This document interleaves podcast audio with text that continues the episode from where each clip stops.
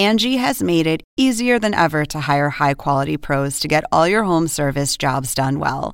Just bring them your project online or with the Angie app, answer a few questions, and Angie will connect you with local pros who match your specific needs. Or book a service instantly at an upfront price. So join the millions of homeowners who use Angie to care for their homes and get your next home service job done well. Download the free Angie mobile app today or visit Angie.com. That's A N G I.com. Oppenheimer presenta. Llega a usted por cortesía de Sodimac Home Center. Sueña, lo hacemos posible.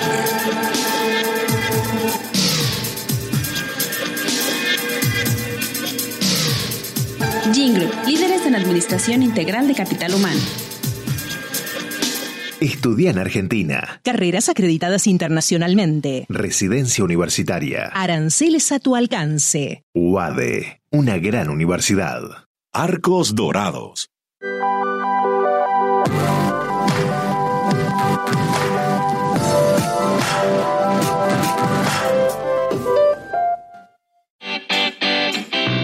Ingresa en lacaja.com.ar, asegura tu auto y llévate un 15% de descuento por medio año. La caja, así de simple. ¿Sabías que según un estudio de la Universidad de Oxford, casi la mitad de los trabajos actuales podrían dejar de existir en 10 años? La inteligencia artificial llegó para quedarse. ¿Cómo te va a afectar la automatización? ¿Cuáles son los trabajos del futuro? Andrés Oppenheimer te lo cuenta en su nuevo libro, Sálvese quien pueda. Y no te quedes atrás. Encuéntralo en librerías.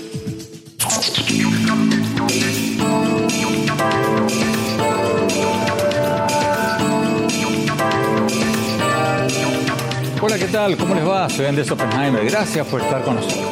Hoy vamos a tener con nosotros a Juan Guaidó, el presidente de la Asamblea Nacional de Venezuela, reconocido como el presidente encargado de Venezuela por más de 50 países, casi 60, que han señalado que Nicolás Maduro se religió en unas cuestionadas elecciones presidenciales en el 2018. Guaidó está nuevamente en las noticias. Salió secretamente de Venezuela para Colombia el 19 de enero para reunirse con el presidente de Colombia, Iván Duque, y el secretario de Estado de Estados Unidos, Mike Pompeo, desafiando una orden que le prohibía salir de Venezuela. Y a partir de entonces, Guaidó inició una gira internacional que lo llevó al Reino Unido, Bélgica, Suiza, España, Canadá, Estados Unidos, donde se encontró con varios jefes de Estado, incluyendo Emmanuel Macron de Francia, Boris Johnson del Reino Unido, Angela Merkel, la jefa de Estado de Alemania, Justin Trudeau, el primer ministro de Canadá, varios otros. Y todo esto le ha dado un nuevo espaldarazo internacional a Guaidó. Pero al mismo tiempo, Guaidó está más acorralado por el gobierno y en cierto sentido más debilitado en Venezuela que hace un año cuando dirigió un intento internacional de enviar ayuda humanitaria a Venezuela. En ese momento, a principios del año pasado, miles, cientos, decenas, quizás cientos de miles de venezolanos salieron a las calles a apoyarlo, pero las fuerzas especiales de Maduro detuvieron las caravanas de comida y alimentos en la frontera con Colombia y reprimieron duramente a los simpatizantes de la oposición. Y desde entonces el régimen de Maduro ha enjuiciado a muchos legisladores del bloque opositor de Guaidó en la Asamblea Nacional, intimidado a otros y varios han tenido que buscar asilo en embajadas extranjeras o exiliarse en otros países. Y más recientemente, en las elecciones para renovar el mandato de Guaidó como presidente de la Asamblea Nacional, el 5 de enero, Maduro reconoció a un nuevo presidente de la Asamblea o a un presunto nuevo presidente de la Asamblea, el diputado Luis Parra, a pesar de que Parra no había logrado un quórum en la Asamblea Nacional y de que las tropas progubernamentales impidieron entrar al recinto a votar al propio Guaidó y a varios otros diputados opositores. Al final del día, al no poder realizar el voto dentro de la Asamblea Nacional, Guaidó fue reelecto con más de 100 votos, más de los que necesitaba, en un edificio cercano en el edificio del diario El Nacional. De manera que ahora que está finalizando su gira internacional, no está claro si Guaidó va a poder regresar a Venezuela sin ser detenido o devuelto a su llegada, ni tampoco si lo dejarán volver a sesionar dentro de la Asamblea Nacional. En otras palabras, Guaidó logró revitalizar su liderazgo internacional, pero le han venido quitando cada vez más poderes en Venezuela. El régimen le ha venido quitando cada vez más poderes en Venezuela. ¿Qué acuerdos hizo Guaidó con los líderes de los países europeos y americanos con los que se reunió en los últimos días? ¿Cuáles van a ser sus próximos pasos para lograr elecciones libres en Venezuela con un tribunal independiente, veedores internacionales creíbles y sin candidatos inhabilitados por el gobierno? ¿Y cómo y cuándo va a regresar a Venezuela? ¿Y cuáles serán sus próximos pasos allí? Se lo vamos a preguntar ya mismo. Juan Guaidó, presidente de la Asamblea Nacional de Venezuela, muchas gracias por estar con nosotros. Hola Andrés, saludos, gracias por la invitación. Ya está terminando su gira internacional en que usted ha dicho que consolidó la alianza internacional para presionar por unas elecciones libres en Venezuela. ¿Qué cosas concretas logró en sus entrevistas con todos estos jefes de Estado? ¿Qué ideas nuevas surgieron de estas conversaciones? Mira, estoy muy orientado en tres elementos principales, Andrés. Todo lo que tiene que ver con visibilizar la, la crisis, la emergencia venezolana y sobre todo ponerle fin, atenderla y presionar a la dictadura. En ese orden eh, fuimos eh, determinando el principal flujo en este momento eh, de, de, dinero de la dictadura, viene a través del tráfico de oro, de oro de sangre, que puede ser caracterizado de esa manera, y fue uno de los principales elementos que tocamos en Europa, desplazamiento de etnias indígenas, tráfico de armas, tráfico y trata de personas, destrucción del Amazonas, dinero para el para Estado, para financiamiento de grupos terroristas en la región y en el mundo. Eso parte es detener y caracterizarlo como oro de sangre para no permitir su tráfico, eh, principalmente por Europa, donde está siendo comercializado parte eh, de este oro. Lo segundo, aumentar las, sanciones a criminales y violadores de derechos humanos y unificarlas, tanto en América como en Europa, para que no utilicen eh, Europa para bypassear estas sanciones y así facilitar su flujo, digamos, de nuevo de financiamiento a la tortura, al paraestado, a estos grupos irregulares.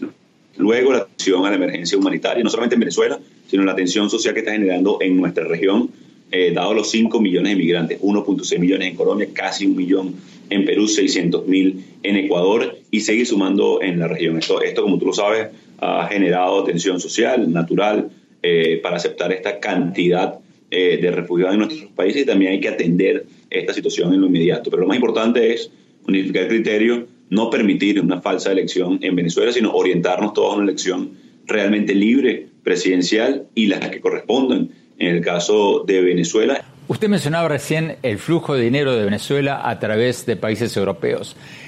¿Qué ha convenido con los jefes de Estado de los países de Europa usted ahora en estos días para que frenen ese flujo de dinero? El avance y en el Europarlamento para avanzar con las sanciones a criminales, pero también eh, la intención firme de caracterizar el oro venezolano como oro de sangre. ¿Y qué significa eso? Significa que, por ejemplo, eh, una de las principales refinadoras que está en Europa no pudiera eh, comercializar con este oro, que de nuevo, como tú sabes, en, la crisis de África, con los diamantes hace unos años, todos estos diamantes no podían ser comercializados porque estaban caracterizados como que eran financiadores, financistas del terrorismo, de la persecución, del desplazamiento de etnias indígenas, en este caso del asesinato o el ecocidio en curso en el Amazonas eh, venezolano, lo cual restringiría muchísimo eh, la dictadura por utilizar estos fondos para de nuevo financiar ELN, disidencia de la FARC, células eh, de Hezbollah, eh, células como paramilitares llamados colectivos en Venezuela, Andrés, y eso limitaría mucho el régimen de terror de la dictadura. Usted dijo en días recientes que Venezuela se ha convertido en un santuario para el terrorismo internacional, el tráfico de drogas y el crimen organizado, cierro comillas.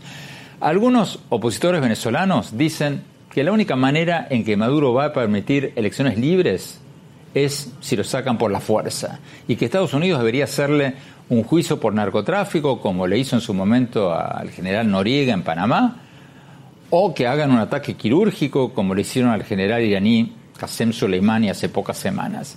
¿Se hablaron de estas posibilidades en sus entrevistas con los jefes de Estado de Gran Bretaña, Alemania, Francia y otros con los que se vio?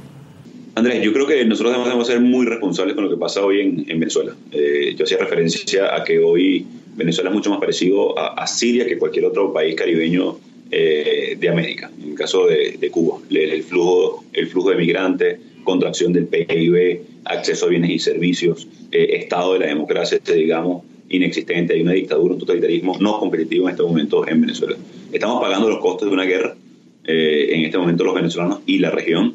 No vimos las bombas, pero escuchamos el llanto, el dolor de los niños. Un millón de niños en Venezuela sin sus padres en el país porque están en otros países buscando para subsistir, para mandarles dinero para que sobrevivan.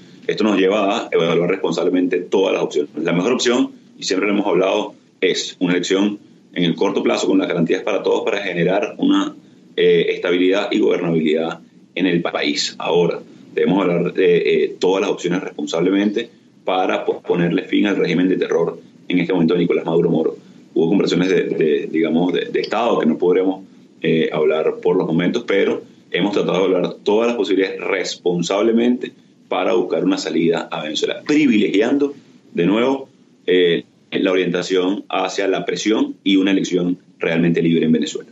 Todas las opciones, lo que usted acaba de decir, incluyen una intervención militar extranjera? La última, por supuesto, eh, privilegiando siempre eh, la movilización interna, la presión internacional, el cerco diplomático del que hablaba el Grupo de Lima, las sanciones a criminales, como hemos hablado eh, desde América y también ha adoptado en, parte Europa. Pero debemos hablar de nuevo todas, todas las opciones, siempre y cuando estén orientadas a una, a una solución al conflicto. Hemos privilegiado, insisto, lo que tiene que ver con una solución urgente. Ya, ya el factor temporal es una variable a agregar eh, el año pasado iniciamos el año con 3 millones, 3 millones 600 mil eh, refugiados y ya empezamos el 2020 con 5 millones. De continuar, pudiéramos superar eh, los 6 millones, superar a Siria. Usted dice que se llegarían a 6 millones de inmigrantes, pero ¿cuándo? ¿Este año, en el 2020? De continuar la dictadura de Maduro, pudiéramos superar incluso los 6 millones de refugiados este al final de este año, según cifras que de la OEA, por cierto. Tenemos que ir a un corte. Cuando volvamos, le vamos a preguntar a Juan Guaidó si ha logrado contactos para restablecer las relaciones con México y Argentina, si ha hablado con los líderes de esos países y bajo qué condiciones participará en las elecciones legislativas de diciembre. No se vayan, ya volvemos.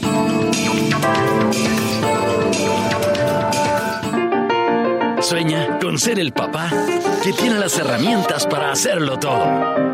Busca, encuentra, compara Descubre la que siempre habías querido. Ven a Sodimac Home Center y llévate una o llévatelas todas. Pruébalas, siéntelas. Compra las herramientas de un super papá sin que te supercueste. Y haz tus super proyectos. Encuentra más, ahorra más. Ven y haz más. Sodimac Home Center. Sueña, lo hacemos posible.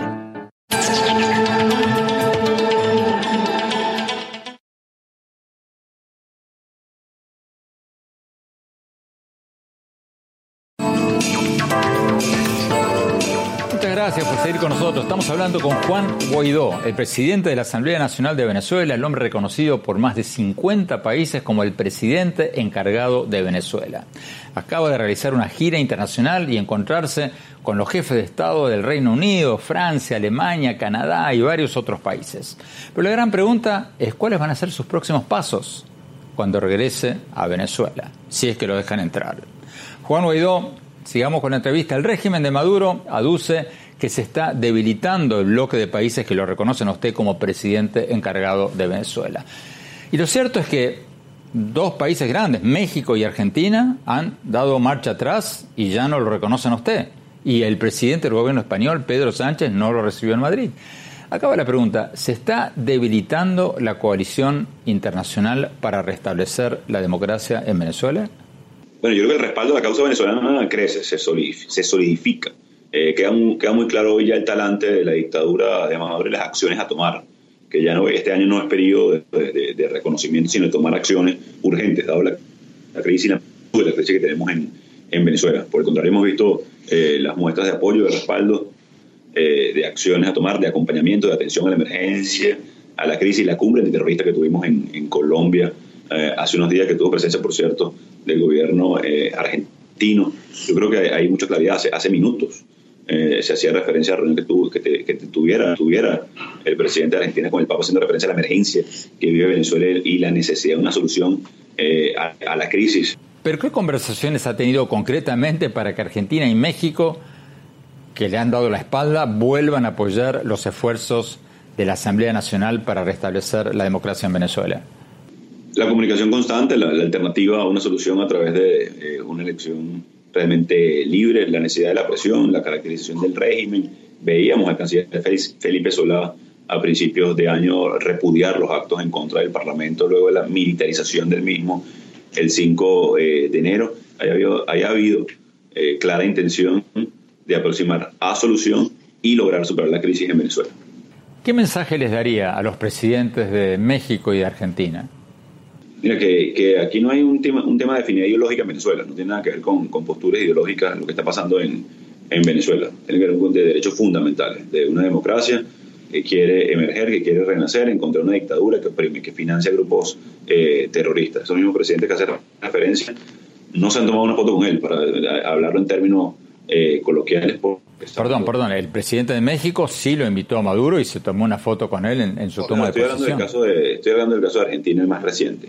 Eh, vimos la crítica fuerte de el, canciller argentino. Y en el caso de, de México, mira, eh, hoy ponerse del lado de Maduro es ponerse del lado de la corrupción, de la violación de derechos humanos, es ponerse del lado eh, de lo propio, es ponerse del lado eh, de una dictadura sin precedentes. Es momento para, esos países que le queden algún tipo de puente con la dictadura de hacerles entender que la mejor opción es tomar la alternativa de la transición, de la elección, de las garantías, porque sin igual la, democracia busca sus vías. no vamos a permitir los venezolanos que seamos oprimidos de esta manera eh, ya un momento muy crítico para el país y para la región. ¿Es cierto que Canadá está gestionando con Cuba una posible salida política en Venezuela? Y si es así, ¿usted estaría de acuerdo con esa posibilidad?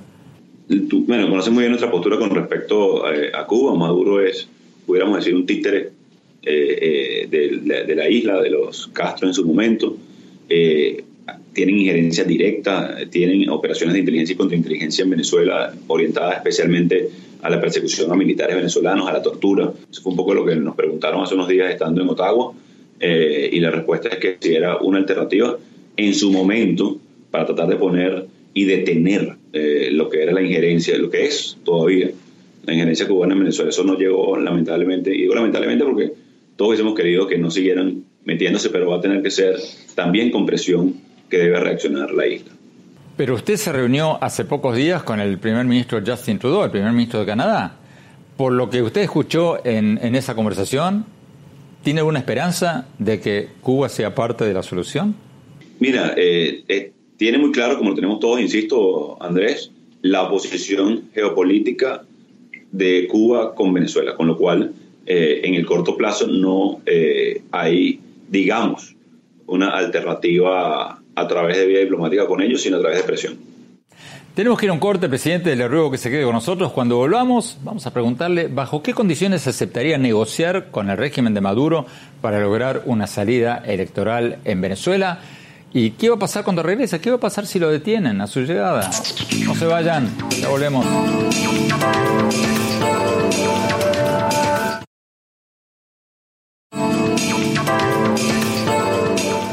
Gracias por seguir con nosotros. Estamos hablando con Juan Guaidó, el presidente de la Asamblea Nacional de Venezuela, el hombre reconocido por más de 50 países como el presidente encargado de Venezuela. Acaba de realizar una gira internacional y encontrarse con los jefes de Estado del Reino Unido, de Francia, de Alemania, de Canadá, de varios otros países. Pero la gran pregunta es cuáles serán sus próximos pasos, cómo y cuándo regresará a Venezuela y qué hará una vez allí. Juan Guaidó Gracias por seguir con nosotros. En las últimas semanas se ha especulado mucho que Estados Unidos cambió su postura respecto a posibles negociaciones con el régimen de Maduro, aunque claro, el gobierno de Estados Unidos no lo reconoce.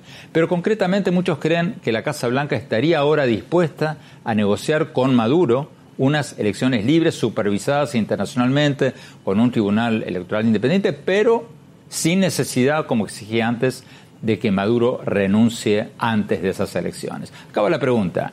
¿Hay alguna condición bajo la cual usted, Juan Guaidó, aceptaría celebrar elecciones en Venezuela sin que Maduro antes salga del gobierno? En Venezuela hay una, hay una dictadura eh, que tiene además vínculos con el terrorismo, ya lo hemos venido conversando durante la entrevista. Eh, solamente en dictadura se le pone apellido a las elecciones competitivas, libres. Hoy no hay el derecho a elegir y ser elegido en Venezuela. Juan Requesén continúa secuestrado, Gilbert Cado desaparecido, Ismael León tras las rejas, 35 parlamentarios con su inmunidad eh, violada, los partidos ilegalizados y, en vía de ser judicializados adicionalmente para quitárselo a sus autoridades legítimas.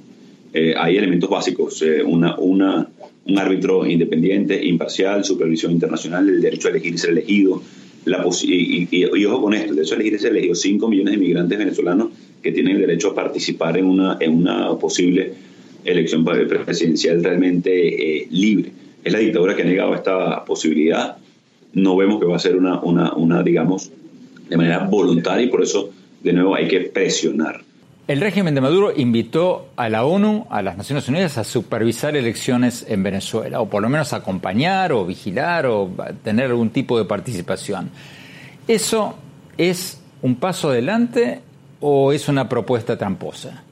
Es una propuesta tramposa, sin duda, eh, Andrés. Además, es una de 15 eh, mínimas condiciones para una ah, elección presidencial libre y transparente, que parte de nuevo de un Consejo Nacional Electoral, de un mínimo ecosistema institucional eh, para que pueda soportar la elección, el resultado y sobre todo la, reinstitucionalización del país. está haciendo control de daños, lo que llaman políticamente hablando, luego de la locura, no tiene otro nombre, que cometieron en Venezuela militarizando el Parlamento, paramilitarizando el Parlamento una vez pudimos tomar control de la Junta eh, Directiva, disparando en contra de diputados. Ahora le quiero preguntar sobre el Parlamento, pero antes, si el régimen de Maduro aceptara una supervisión de las elecciones de la ONU o de la OEA, por ejemplo, con un tribunal electoral independiente y libertad de prensa, ¿usted aceptaría ese proceso electoral con el gobierno de Maduro en el poder?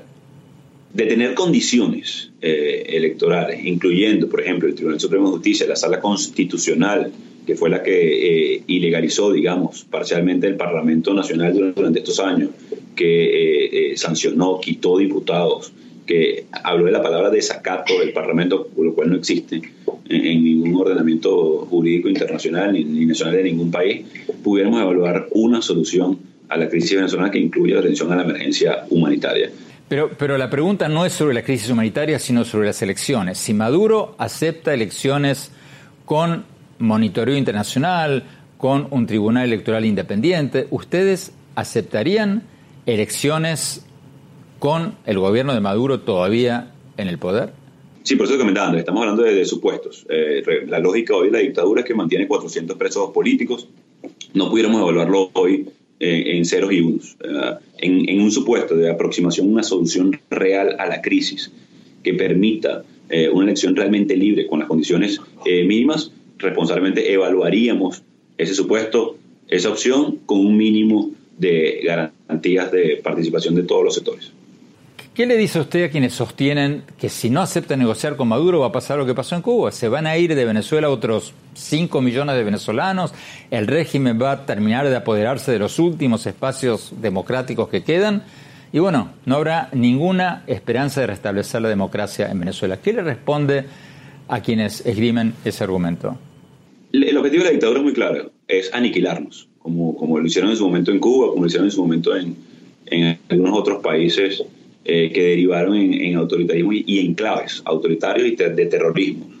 Eh, eso es lo que esto es lo que está en riesgo en Venezuela, que el país derive en un enclave eh, autoritario, financiador del terrorismo y, auspiciador del terrorismo en Venezuela. No es poca cosa solamente para los venezolanos, sino también para la estabilidad en la región. Nosotros hemos resistido, nosotros nos hemos mantenido firmes como alternativa en Venezuela mantuvimos el Parlamento firme, hemos, hemos construido mayoría, hemos avanzado políticamente, hemos propuesto alternativas de construcción y de reconstrucción eh, del país. Pero usted dice alternativas, presidente, pero ¿qué, alternativas? ¿Elegir una nueva asamblea? ¿Convocar elecciones? ¿Qué, alternativas? Mira, elegir, elegir un Consejo Nacional Electoral desde el Parlamento, poner una alternativa a una elección realmente libre, que tenga el reconocimiento eh, internacional, mantener presión sostenida social de calle, a pesar del sacrificio que implica. Hay 18.000 asesinatos en tres años, eh, según Human Rights Watch, por parte del FAE. Ha sido un sacrificio de muchos años, nos perdido, se ha destruido la economía de todo un país que en su momento fue próspera. El sacrificio ya, lo hemos puesto los venezolanos, ya hemos puesto eh, eh, en la mesa nuestra vida, la, la, libertad de muchos de nuestra gente. Esa es la alternativa. A ver si entiendo bien. Ustedes dicen que si los reprimen, si por ejemplo no les permiten volver a entrar en la Asamblea Nacional, ustedes pueden elegir una Asamblea Nacional y convocar elecciones? No, una Asamblea Nacional, una, asamblea, una, una elección presidencial ah. una modificación a, la constitución para eliminar la, reelección. Son muchas las alternativas en el plano electoral. Parte de que tenemos una dictadura en Venezuela hay que ver cómo aproximamos soluciones. Nosotros estamos conscientes de, hoy la fuerza y el secuestro de la fuerza que tiene eh, la dictadura. Estamos conscientes también de lo que eh, eh, representa una solución por vía electoral que genera estabilidad y gobernabilidad y por eso hemos hecho todos los esfuerzos para llevarlo allá. Hay alternativas para Venezuela y podemos construirlas. Ahora, no es cediendo ante las intenciones totalitarias de una dictadura. Tenemos que ir a un corte. Cuando volvamos, vamos a preguntarle a Juan Guaidó qué le responde a quienes dicen que la oposición en Venezuela está dividida, cercada y debilitada. También le vamos a preguntar qué pasa si lo detienen cuando vuelva a Venezuela. No se vayan, hablemos.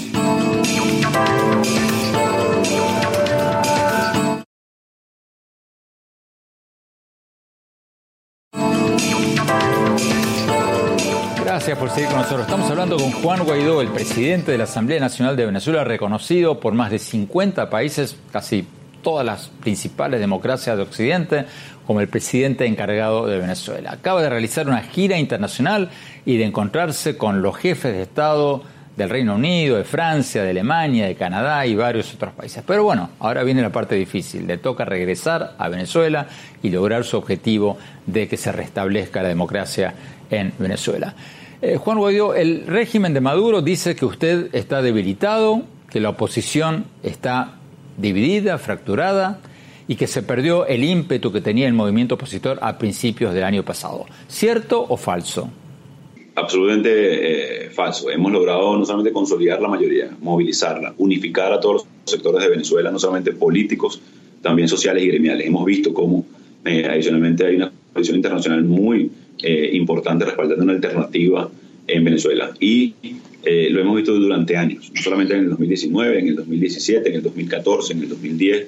Los ciclos de movilización de protestas en Venezuela han sido una constante. El año de más protestas, por cierto, que hemos tenido en fue el 2019, eh, difíciles de visibilizar por la censura, por la autocensura, por la persecución en los medios de comunicación. Como tú sabes, Andrés, no pude salir en un programa de televisión en Venezuela en, más de un año y medio. No puedo mencionar mi nombre en las radios porque cierran eh, la radio. Pero a pesar de eso, hemos mantenido la, firmeza en nuestras reivindicaciones y eh, también la, gran mayoría del país que, quiere cambio. Pero por otra parte, presidente Guaidó, seremos realistas. El hecho concreto es que Maduro se apoderó de la Asamblea Nacional, aunque ilegalmente puso ahí al diputado Luis Parra como nuevo presidente de la Asamblea y bueno, la Guardia Nacional les está impidiendo a ustedes muchas veces sesionar, entrar en el Congreso. ¿Qué va a hacer usted si no lo dejan entrar más en el Congreso, si directamente les impiden sesionar en la Asamblea Nacional? ¿Qué van a hacer? Continuar sesionando. El, Parlamento Nacional no solamente es el Palacio Federal, son sus diputados, así lo dice el reglamento de interior y de debates. Nosotros nos debemos a la gente.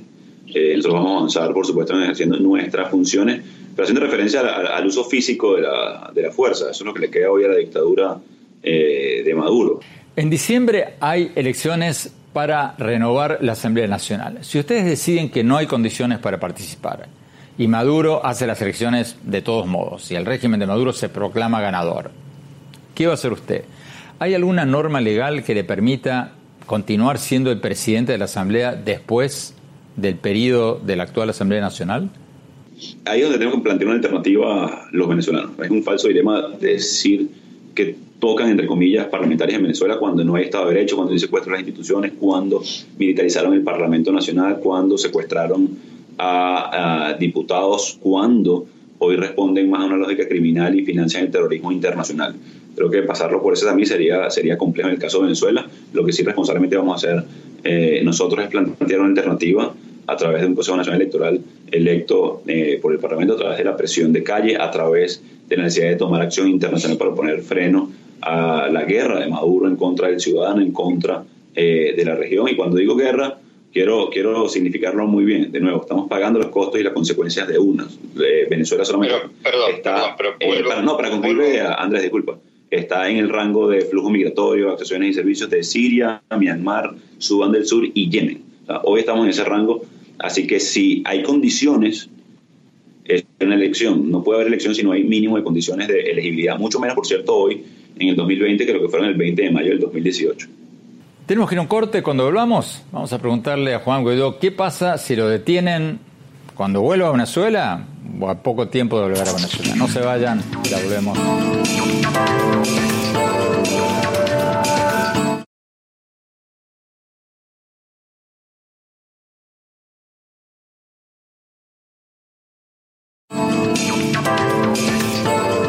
Gracias por seguir con nosotros. Estamos hablando con Juan Guaidó, el presidente de la Asamblea Nacional de Venezuela, el hombre reconocido por más de 50 países como el presidente encargado de Venezuela.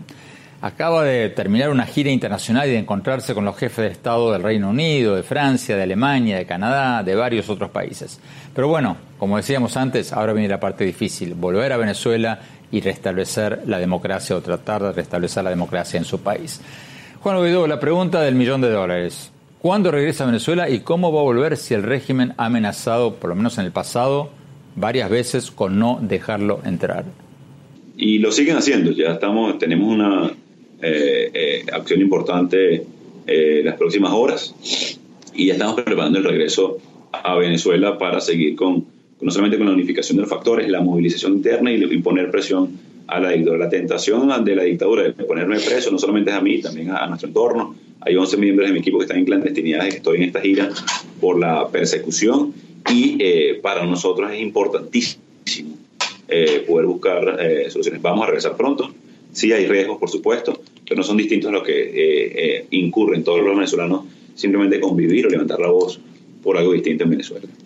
¿Qué pasa si lo arrestan por incumplimiento de la orden de no salir del país? Los jefes de Estado con lo que usted habló en estos días en su gira, ¿le han dicho algo sobre ¿Qué harían? ¿Cómo reaccionarían si a usted lo arrestan?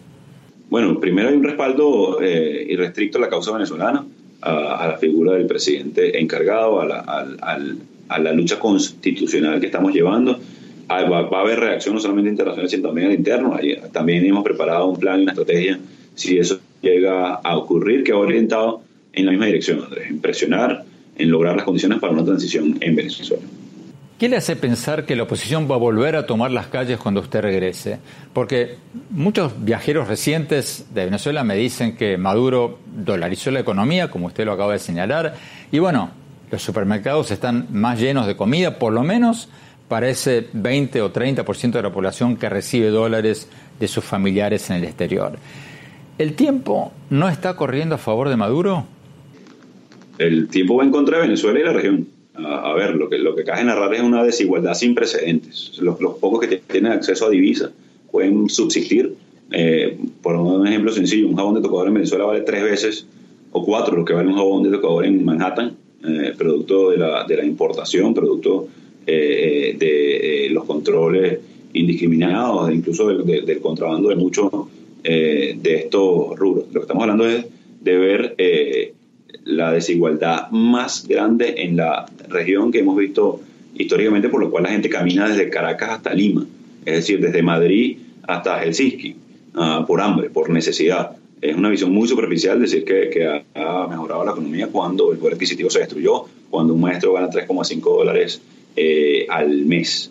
Esto lo que estamos viendo es, estamos en la puerta de una catástrofe eh, humanitaria y el tiempo no va a favor de, Maduro. Maduro lo que puede un poco más la agonía manteniéndose a la fuerza ah, en, el, en el poder. Es incontenible una transición en Venezuela, producto de la demanda social, de la presión internacional, de la presión política, de la, de la orientación, una solución que tenemos desde el 90% del país. Venezuela no es un país polarizado, es un país unificado, haciendo sus exigencias y sus reclamos por un, eh, por un cambio. El tiempo hoy, debo decirlo muy claramente, va en contra de Venezuela como sociedad, como país, pero también de la, de la región de consolidarse un régimen autoritario como el de Maduro. Juan Guaidó, muchísimas gracias por esta entrevista. Muchas gracias, Andrés. Tenemos que ir a un corte. Cuando volvamos, mi opinión sobre lo que escuchamos en esta entrevista. No se vayan, ya volvemos.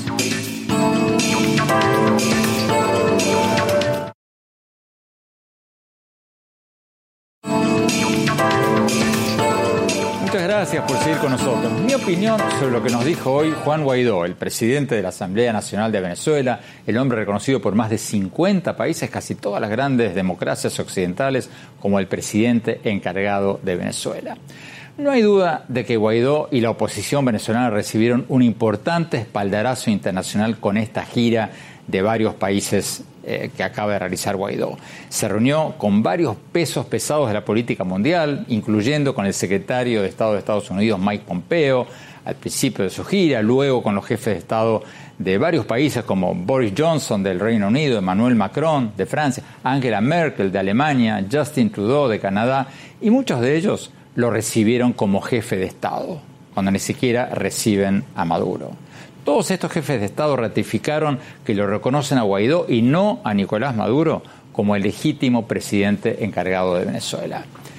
Pero, seamos realistas, por el otro lado, el gobierno de Maduro le ha venido quitando cada vez más funciones a la Asamblea Nacional de Guaidó. En enero pasado, incluso Maduro dejó reconocer a Guaidó como el presidente de la Asamblea Nacional de Venezuela.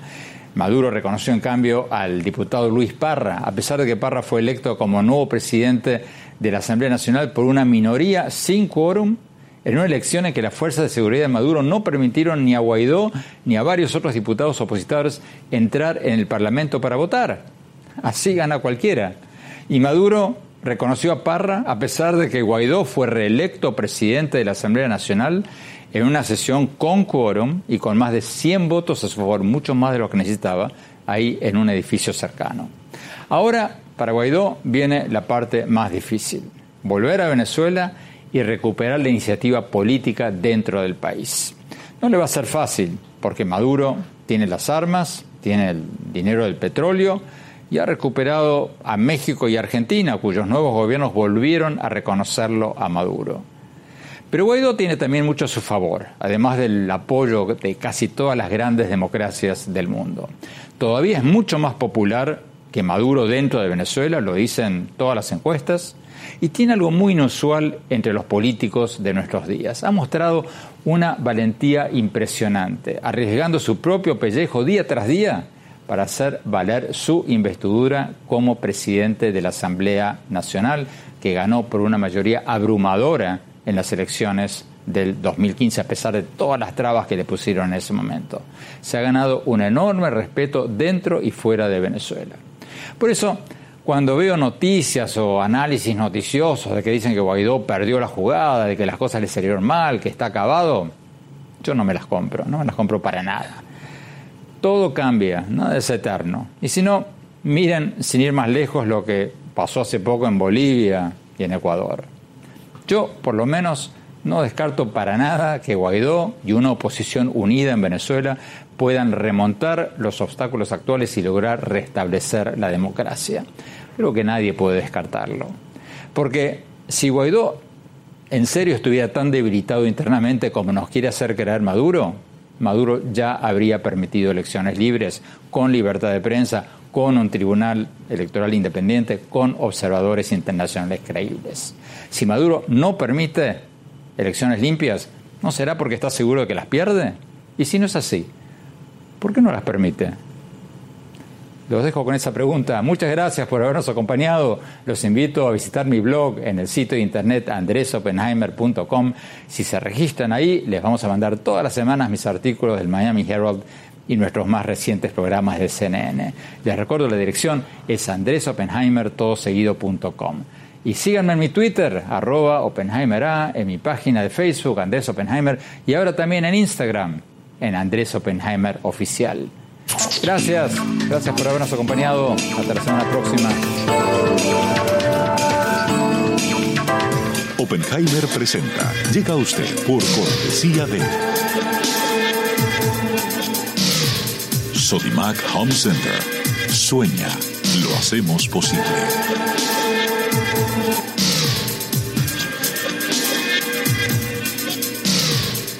Jingle, líderes en administración integral de capital humano. Estudia en Argentina. Carreras acreditadas internacionalmente. Residencia universitaria. Aranceles a tu alcance. UADE, una gran universidad. Arcos Dorados.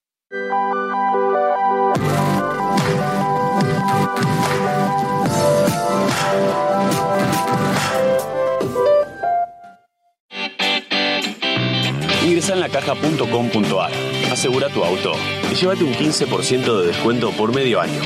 La caja, así de simple. ¿Sabías que según un estudio de la Universidad de Oxford, casi la mitad de los trabajos actuales podrían dejar de existir en 10 años? La inteligencia artificial llegó para quedarse. ¿Cómo te va a afectar la automatización? ¿Cuáles son los trabajos del futuro? Andrés Oppenheimer te lo cuenta en su nuevo libro, Sálvese quien pueda. Y no te quedes atrás. Encuéntralo en librerías.